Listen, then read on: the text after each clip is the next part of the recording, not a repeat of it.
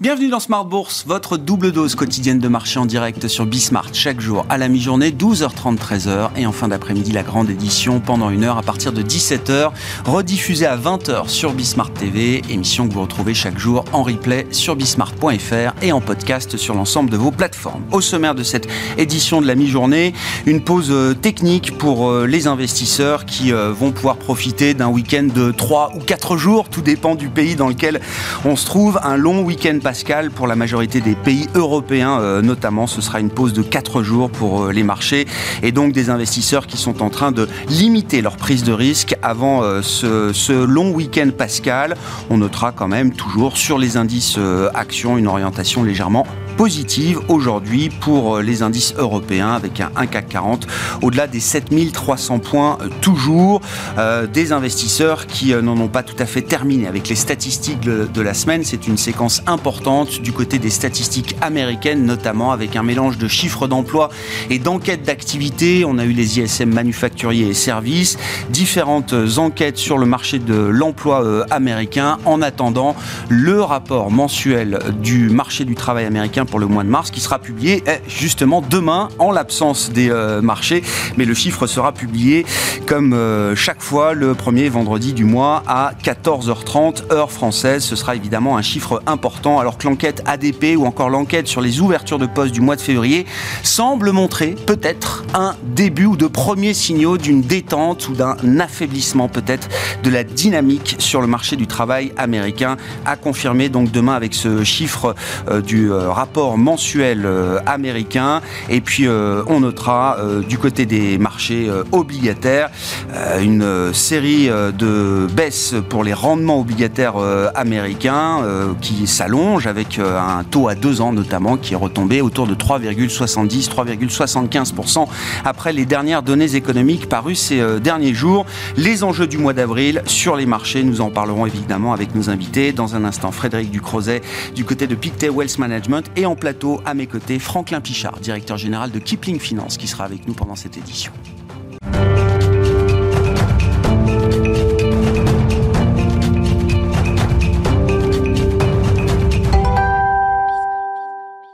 Frédéric Ducrozet, donc avec nous en visioconférence pour entamer cette euh, édition, responsable de la recherche macro de Pictet Wealth Management. Bonjour et bienvenue euh, Frédéric. Séquence statistique importante côté euh, américain, effectivement, avec l'idée de valider que les hausses de taux foudroyantes de la Réserve fédérale américaine délivrées pendant un an commencent peut-être à mordre la sphère économique. On a vu la sphère financière attaquée, sans remonter forcément jusqu'à la crise des fonds de pension britanniques ou la faillite de, de FTX, mais le mois de mars a déjà été un, mois euh, intense en, événements euh, financiers, le marché aimerait voir peut-être des signes tangibles de ralentissement économique désormais, euh, Frédéric. Oui, et notamment sur le sujet central qui préoccupe la Banque centrale aux États-Unis, c'est le, marché de l'emploi. Alors, ce sera une des premières statistiques qu'on a pour le mois de mars. On ne peut pas, pour le moment, dire que les effets de la crise bancaire des banques régionales aux États-Unis va être visible immédiatement. Ce, serait euh, largement prématuré. Mais néanmoins, c'est une des premières euh, batteries d'indicateurs qu'on va avoir maintenant dans les semaines qui viennent et qui vont donner euh, une première indication de, non pas du ralentissement, je pense qu'il est en cours, on le voit dans les indicateurs de confiance notamment et des enquêtes de conjoncture, mais à quel point déjà on peut observer côté banque, côté marché du travail, côté demande des entreprises, eh bien, les premiers signes avant-coureurs d'un ralentissement plus marqué, puisque maintenant le scénario d'une récession au second semestre est probablement euh, euh, pas acté, mais en tout cas un scénario maintenant consensuel.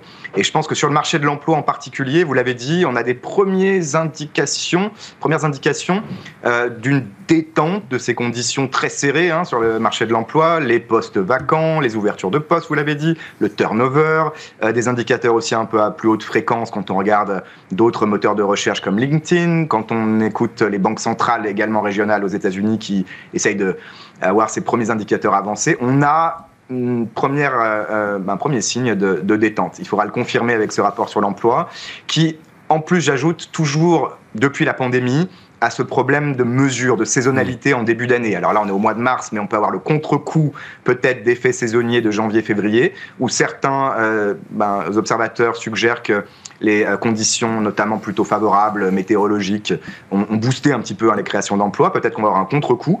Et ce serait le scénario, je pense, idéal pour les marchés, d'avoir quelque chose autour de 100, 150 000 créations d'emplois, peut-être même moins. Euh, même s'il y a un aspect statistique là-dedans, ça viendrait conforter, je le disais, ces premiers indicateurs qu'on a euh, d'une détente sur le marché du travail. Dans quelle mesure est-ce que ce ralentissement, hein, qui est l'objectif, rappelons-le, des banquiers centraux et de la Réserve fédérale américaine, peut rester un, phénomène relativement euh, progressif, graduel, contrôlé par rapport à un scénario de, rupture? Alors, on a vu ces ruptures déjà dans la, euh, dans la sphère financière avec des maillons faibles spécifiques. Est-ce qu'on peut imaginer aussi un, schéma de rupture à un moment dans la sphère économique réelle, Frédéric? En tout cas, c'est la, bonne question euh, que les banques centrales se posent là aussi. Il y a une côté non linéaire dans une récession. C'est pas quelque chose qu'on prévoit de manière graduelle, trimestre après trimestre, de façon contrôlée. Pas du tout. Ce serait trop beau quelque part. Et puis, on était nombreux à, se dire qu'avec un rythme de hausse des taux de la banque centrale aussi rapide, le plus rapide depuis euh, la Seconde Guerre mondiale, quelque chose allait se casser, quelque chose a cassé en l'occurrence dans le secteur euh, bancaire euh, aux États-Unis. Maintenant, il est possible que les effets soient effectivement aussi non linéaires sur le marché de l'emploi, sur la consommation, sur l'investissement. Euh, je pense qu'on va être un peu entre les deux parce que les conditions initiales, il faut toujours le rappeler, sont différentes. Euh, le consommateur américain est toujours dans une situation plutôt favorable, avec encore un petit peu d'excès d'épargne toujours accumulé depuis la pandémie, pas complètement disparu. Le marché du travail, on l'a dit, très serré, le euh, taux d'emploi, le taux de, de, chômage très très bas. Donc on peut avoir une cassure, on peut avoir quelque chose qui se fait de manière plus brutale et pas seulement, on le dit souvent, des licenciements concentrés sur certains secteurs comme la technologie aux États-Unis. Ça peut se répandre quelque part plus rapidement. Pour le moment, c'est pas ce qu'on voit, euh, et euh, bah, c'est ce concept que les économistes appellent la, courbe de Beveridge, où on aimerait que, en tout cas, la Banque centrale voudrait, espère que euh, cette détente, ce ralentissement se produise de manière à ne pas faire augmenter le taux de chômage trop rapidement et trop fortement. Et simplement bah, que l'exubérance, euh, les, nombreuses ouvertures de postes des entreprises, les difficultés aussi de, de recrutement qu'on a pu observer depuis la pandémie s'estompent progressivement et qu'on arrive à un état qui permette là aussi un retour de l'inflation vers sa cible. C'est pour l'instant peu peut-être euh, de wishful thinking, mais ça peut se mm. produire. En tout cas, c'est pas impossible. Et c'est pour ça que ces chiffres de l'emploi sont aussi importants pour les marchés dans les, dans les mois à venir. Comment est-ce que vous regardez euh, à ce stade ce, l'idée de ces économies à deux vitesses aujourd'hui, euh, Frédéric, avec euh, des activités manufacturières, industrielles, de construction aussi peut-être, qui sont sous pression, avec dans des enquêtes notamment des niveaux toujours assez négatifs pour cette partie manufacturière, quand la partie service, alors qui a largement compensé effectivement la, la faiblesse manufacturière, quand la partie service reste à, des niveaux d'activité bah, qui montrent une, une grande résistance résilience encore, euh, semble-t-il, aujourd'hui. Euh, Frédéric, est-ce que c'est un schéma soutenable, ce régime à deux vitesses? Comment les choses peuvent se réconcilier éventuellement? C'est difficile. Là aussi, c'est un peu euh, bah, le résumé de tout ce qu'on vient d'expliquer après une pandémie, une réouverture qui se poursuit hein, malgré tout, pas seulement en Chine. Pays comme l'Espagne profitent toujours de cette, de cette ouverture, même avec beaucoup de, décalage, hein, et du secteur du tourisme notamment. Alors, la plupart de ces pays bah, quand même euh, reposent essentiellement, leur économie repose beaucoup sur le secteur des services, le marché de l'emploi aussi, l'inflation également, parce que c'est celle qui est la mm. plus euh, intensive en, main-d'œuvre et donc là où les salaires ont un effet plus important sur l'inflation. Et c'est pour ça qu'on est dans ces effets un peu encore décalés, avec notamment en Europe une inflation toujours, euh, toujours élevée qui met beaucoup de temps à, à baisser. Je pense que pour revenir au marché, pour revenir aux banques centrales, le moment peut-être le plus important, qu'on est, je pense, en train d'observer, c'est le moment où on revient à une fonction de réaction classique. Ce qui devrait toujours être le cas pour une banque centrale, c'est de se projeter. Certes, le secteur des services est aujourd'hui en plein boom, en tout cas en Europe encore, et toujours bien euh, résilient aux États-Unis. Mais si on se projette, eh bien, le resserrement euh, des conditions monétaires, euh, la hausse de ses coûts de financement, et par-dessus un resserrement des conditions de crédit bien plus marqué aux États-Unis, mais quand même également euh, significatif en, Europe, va finir par produire son effet. Je pense que c'est simplement une question d'offre et de demande avec des, délais euh, de transmission de cette politique monétaire qui ont été particulièrement longs. C'est difficile pour l'analyse, mais pour une banque centrale, ça devrait être finalement assez classique, revenir à cette fonction de réaction, se projeter. On a peut-être un peu euh, été, euh, disons, vacciné contre les erreurs de prévision par le passé, c'est vrai, mais il faut revenir, je pense, à ce cadre qui est le cadre normal de prévision pour une banque centrale et prendre des décisions, je pense, du coup, plus mesurées, plus prudentes des deux côtés de l'Atlantique euh, dans les mois qui viennent. À propos d'équilibre offre-demande, c'est un discours alors euh, qu'on entend depuis euh, plusieurs mois dans les, les, débats de marché, mais c'est un discours qu'on retrouve désormais à la tête, au sommet de, des banques centrales, euh, Frédéric, la question de la, euh, des marges et de la spirale euh, prix-profit, plus que la spirale prix-salaire peut-être aujourd'hui, avec l'idée que les stratégies prix, parfois jusqu'au boutiste de certaines entreprises, dans certains secteurs, dans certaines industries, sont des facteurs de persistance d'une inflation qui resterait élevée. C'est le sens d'un discours de commentaires, de remarques faites par Fabio Panetta, par exemple, du côté de la BCE ces euh, derniers jours. Absolument. Il se trouve que c'est un des derniers, des dernières colombes, entre guillemets, de la, Banque Centrale Européenne, quelqu'un qui a été toujours très prudent, qui ne veut pas monter les taux euh, trop rapidement, qui a peur de casser la demande. Donc il y a un petit paradoxe là. C'est quelqu'un qui, en l'occurrence, avec ce type de commentaires, regarde un petit peu dans le rétroviseur. Et je le disais, lui, euh, c'est quand même peut-être un héritier aussi de Mario Draghi par certains aspects, doit revenir et va revenir, je pense, à une fonction de réaction plus traditionnelle, qui est de se projeter. Il n'y a il y, a, des débats sur cette nature de la récession, de la, du ralentissement, l'effet euh, notamment du durcissement des conditions de crédit. Il y a débat, euh, la question reste ouverte. Mais il n'y a aucun cas dans l'histoire où ce ralentissement, in fine, n'a pas un effet sur les marges des entreprises. On est tous surpris à observer euh, ces marges et, le bon comportement des marchés actions depuis presque un an maintenant. Mais elle, malgré tout, va dans la direction euh, bah, d'un ralentissement de la demande et, in fine, d'un pricing power, d'une capacité de ces entreprises à fixer les prix qui va aller en diminuant. Et d'ailleurs, on le voit dans l'ISM américain, y compris dans les services. On le voit dans les PMI, donc les indices de directeurs d'achat euh, de la zone euro cette, cette semaine.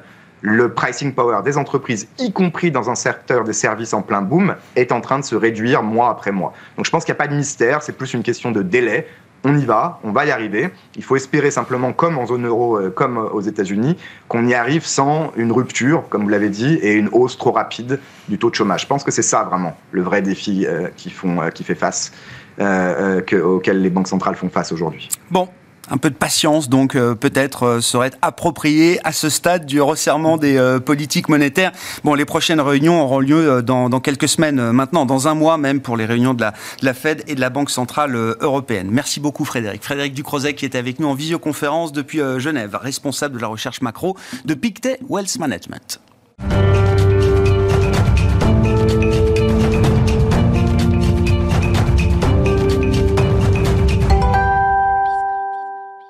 Franklin Pichard à mes côtés en plateau pour poursuivre la discussion sur le plan des marchés, euh, notamment directeur général de Kipling Finance. Bonjour et bienvenue euh, Franklin. Bonjour Grégoire. Oui, je le disais, les réunions de Banque Centrale, c'est loin, c'est dans un mois, et entre-temps, on aura quand même beaucoup de nourriture microéconomique avec les résultats des entreprises qui vont euh, revenir sans doute à partir de la, semaine prochaine et, de la suivante pour les résultats aux États-Unis et en Europe.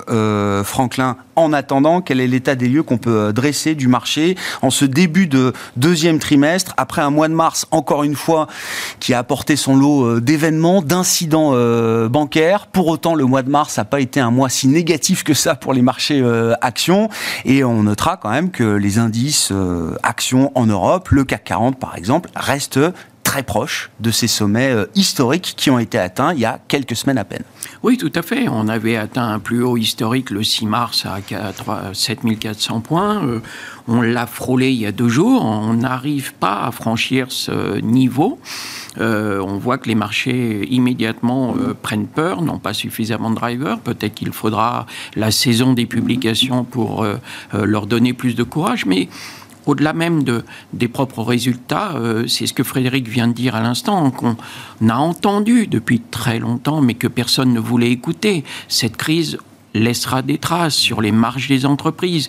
Or, on nous l'a annoncé, et je me répète, mais on nous l'avait annoncé euh, lors des publications du T2 avec les premiers effets qu'on attendait du conflit en Ukraine. Ça fait un an, hein. Ça fait un an que chaque trimestre, on attend de voir la dégradation, l'impact, la baisse des marges. Et puis, il ne s'est rien produit. Alors, effectivement, il y a un changement de mentalité auprès des investisseurs parce que là, pour le coup, les indicateurs économiques sont en train de se pas de se retourner, mais en tout cas de montrer des, des, signes de faiblesse. Et on voit les gérants derrière qui changent un peu leur fusil d'épaule, qui réorientent un petit peu leur portefeuille. On l'a vu euh, hier, mmh. on a vu les cycliques, euh, les valeurs industrielles qui baissaient de plus de 4%. Renault, Legrand, Saint-Gobain, toutes ces valeurs qui marchaient, qui étaient plutôt alertes, qui marchaient plutôt pas mal depuis, depuis quelques temps, eh bien là, elles ont marqué le pas. Si effectivement il y a une crise, si ces boîtes-là n'arrivent pas à sauver leur marge et puis que les consommateurs viennent à bouder euh, les produits, eh bien, il faut peut-être revoir un petit peu sa copie. Et on voit, euh, et c'est typique, et c'est à chaque fois euh, la même chose, on voit les valeurs de santé, on voit les valeurs de défensives qui caracolent, à l'image de Sanofi. Et je fais mon mea culpa. Il y a une quinzaine de jours ou un mois, je prenais des bénéfices sur Sanofi parce que le parcours avait été très beau. J'avais pas anticiper le fait qu'on franchirait les 100 euros sur, sur Sanofi, mais effectivement, il y a un sentiment global de repli sur des valeurs pérennes en cas de trouble euh, de la période économique. À ce stade, c'est un positionnement de, conviction des investisseurs, euh, cette recherche de valeurs ou de secteurs plus défensifs, ou est-ce que ça peut être juste peut-être une position d'attente avant d'y voir un peu plus clair euh, suite aux résultats, suite aux décisions prochaines des banques centrales, etc.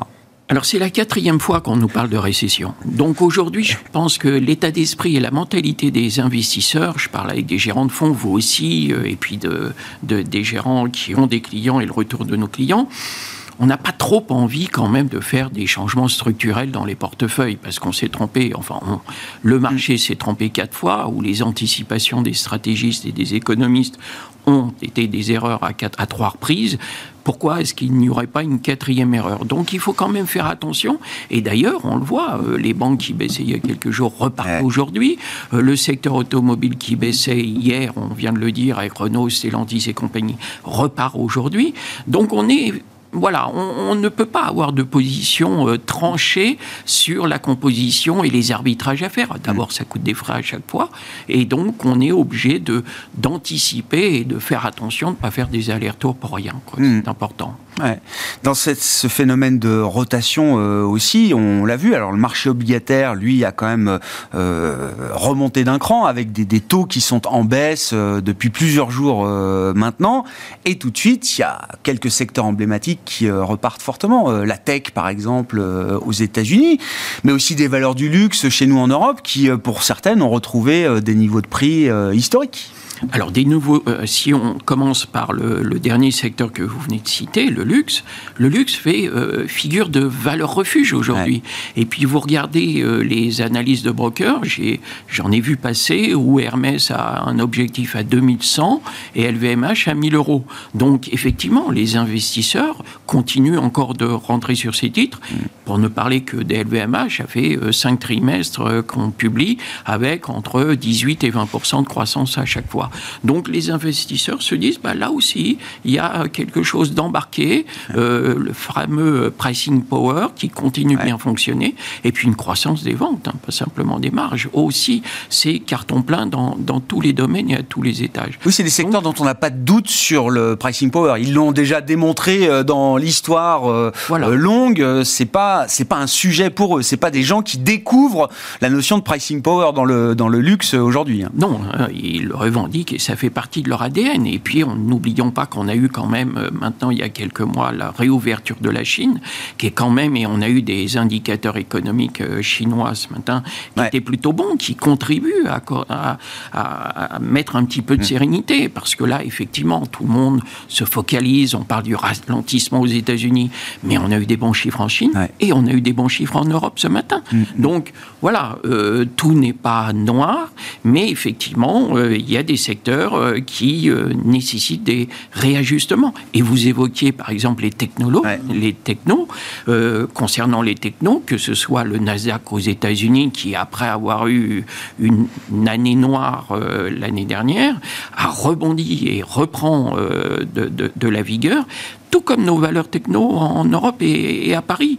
On voit le retour en grâce de ST Micro, par exemple, qui avait été quand même bien sanctionné l'année dernière, qui reprend 40%. Ouais, c'est ça, c'est déjà des performances et d'autres, Dassault Systèmes, revoient flirter avec les 38, 38, 39 euros. On n'avait pas vu ça depuis longtemps. Donc, il y a effectivement... Euh, un intérêt pour les valeurs un peu défensives, euh, la santé, d'autres, les valeurs en retard, les technos, et puis euh, des valeurs pour lesquelles comme on l'évoquait, on ne s'est pas posé de questions. Mm. Et puis également, évidemment, le retour en grâce de l'énergie avec la hausse du pétrole et Total Énergie, qui est quand même un, poids lourd de la cote et qui, à lui seul, quand on monte de 6%, a une influence sur l'évolution du CAC. Oui, très clair. Oui, la décision surprise de l'OPEP Plus a redonné un petit coup de dynamique au secteur pétrole et gaz, qui, après une année 2022 spectaculaire, connaissait un début d'année un peu plus euh, mitigé par rapport, plus, mou. Voilà, exactement, par rapport à d'autres euh, d'autres secteurs. Et puis un mot, alors ça a été l'actualité euh, hier, effectivement, mais c'était quand même une décision stratégique intéressante de la part de Sodexo de se diviser pour coter séparément courant 2024, sa division euh, ticket restaurant et chèque cadeau. Le marché euh, adore visiblement ce genre d'annonces et d'opérations. Alors le marché les adore à double titre. D'abord parce que euh, euh, quand vous êtes un énorme mastodonte avec des métiers différents, vous avez une décote de holding et que le marché préfère des pure players. Je fais un métier, il est coté, je peux le comparer à d'autres secteurs du même secteur dans différentes zones géographiques. Donc ça, ça crée une lisibilité qui est quand même beaucoup plus facile en, en termes financiers.